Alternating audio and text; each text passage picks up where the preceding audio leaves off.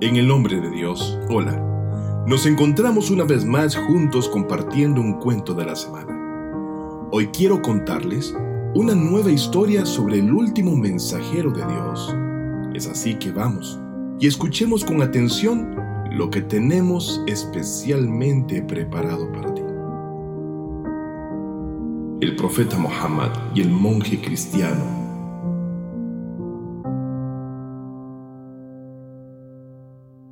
profeta Muhammad, la paz y las bendiciones de Dios sean con él y su familia. Aún no había nacido cuando su padre Abdullah falleció y su madre, tiempo más tarde, también partiría de este mundo, cuando él apenas tendría seis años de edad. Después de estos tristes acontecimientos, su gran antepasado, es decir, su abuelo Abdul Muttalib, se convertiría en su único tutor.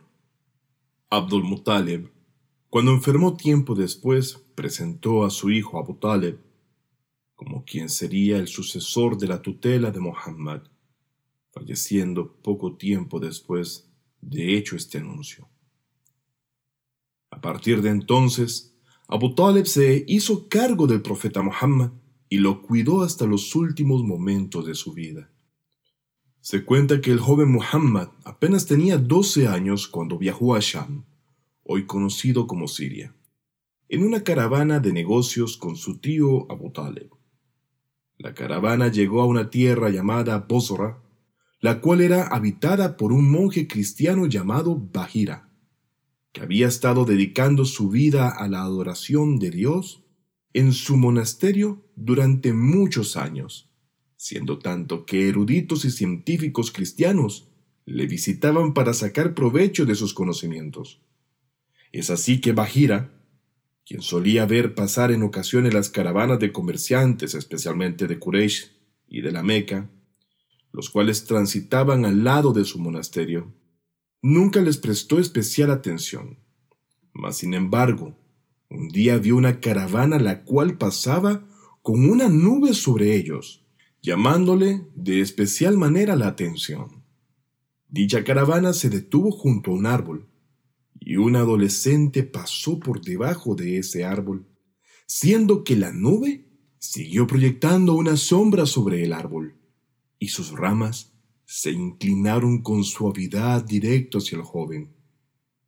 Bajira se dio cuenta de que este adolescente era de especial interés para Dios, así que preparó comida y salió del monasterio e invitó respetuosamente a la gente de la caravana, diciendo, He preparado alimento para ustedes y quiero que sean mis invitados, así que, por favor, acepten mi invitación.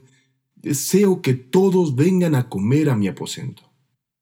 Fue así que todos acudieron a la generosa invitación, pero solo Muhammad no fue y se quedó debajo del árbol. Bajira miró con atención y no vio la nube en la cabeza de ninguna de las personas de la caravana. Así se dio cuenta de que la nube seguía proyectando una sombra sobre ese árbol en particular. Entonces dijo, Hoy sois todos mis invitados, que nadie rechace la fiesta. Entre los invitados alguien dijo, ha acudido todo el mundo que viene en esta caravana. Tan solo un adolescente se ha quedado custodiando todos los bienes comerciales. Ante lo que Bajira dijo, traigan también a ese adolescente. No es bueno que todos vengan y él se quede solo. Por lo que rápidamente le transmitieron la invitación del monje a Muhammad y él aceptó. Entonces, Bajira, con sabia curiosidad, observaba con atención al profeta Muhammad, viendo que cuando Muhammad se movía, la nube también se movía sobre su cabeza. Entonces, cuando este joven se acercó a Bajira, éste lo miró con detenimiento y vio el rostro luminoso de Muhammad, siendo evidente en él el signo de la profecía. De momento en momento, su amor y respeto por Muhammad se incrementaba sin límite alguno. Luego de comer, Bajira se volvió hacia el profeta Muhammad, la paz y las bendiciones de Dios sean con él y su familia, y le dijo, Juro por Allah y Ufa, para que respondas a mis preguntas.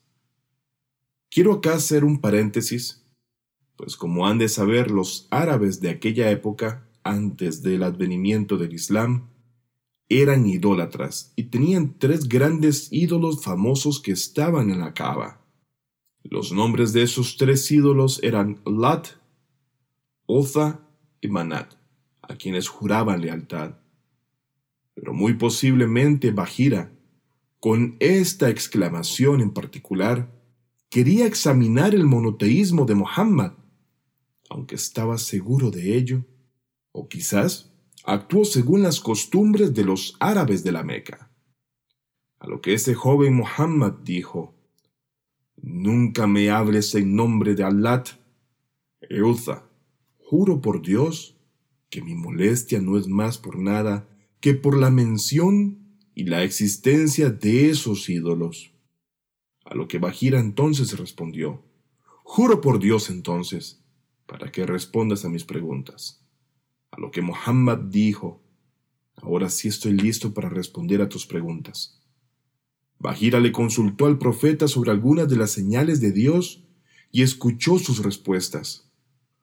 Viendo que lo que había leído en los libros celestiales como la Biblia, la Torá, los Salmos, etc., también estaba de acuerdo con las respuestas de Muhammad, y al final, Bajira fue testigo de la señal especial de la profecía entre los hombros de Muhammad y le besó, señal que ha sido mencionada en los libros celestiales. Luego Bajira le preguntó a Abu Talib, ¿qué tiene que ver este joven contigo? Entonces Abu Talib, quien era el tío del profeta Muhammad, tutor y custodio, e incluso quien le amaba tanto que le cuidaba más que sus propios hijos, dijo, Él es mi hijo Bajira, quien había visto las señales del último profeta de Dios en los libros celestiales, dijo, No, no es tu hijo. Sus padres han fallecido. Entonces Abu Taleb dijo, Sí, es cierto. Así que Bajira hizo preguntas sobre el destino de sus padres y recibió respuestas. Luego le dijo a Abu Taleb, Lleva a tu sobrino a la Meca y cuídalo por completo. Ten especial cuidado con el peligro que representan los judíos de esta zona. Juro por Dios, lo que yo entendí de él es que si los judíos lo descubren, conspirarán para matarlo. Muhammad tiene un futuro brillante. He leído sus estados en los libros celestiales y es mi deber decirte que lo traigas de vuelta a la Meca lo antes posible. Abu Talib aceptó las palabras de Bahira y rápidamente devolvió a Muhammad a la Meca y le cuidó siempre con mucho ahínco y amor. Hemos llegado al final de este cuento. Les deseo lo mejor para todos ustedes. Gracias de antemano por compartir los cuentos que publicamos todos los sábados con sus amigos y familiares. Les recuerdo seguirnos en este canal. Suscríbanse a él y no se pierdan de todos nuestros contenidos que iluminan el alma.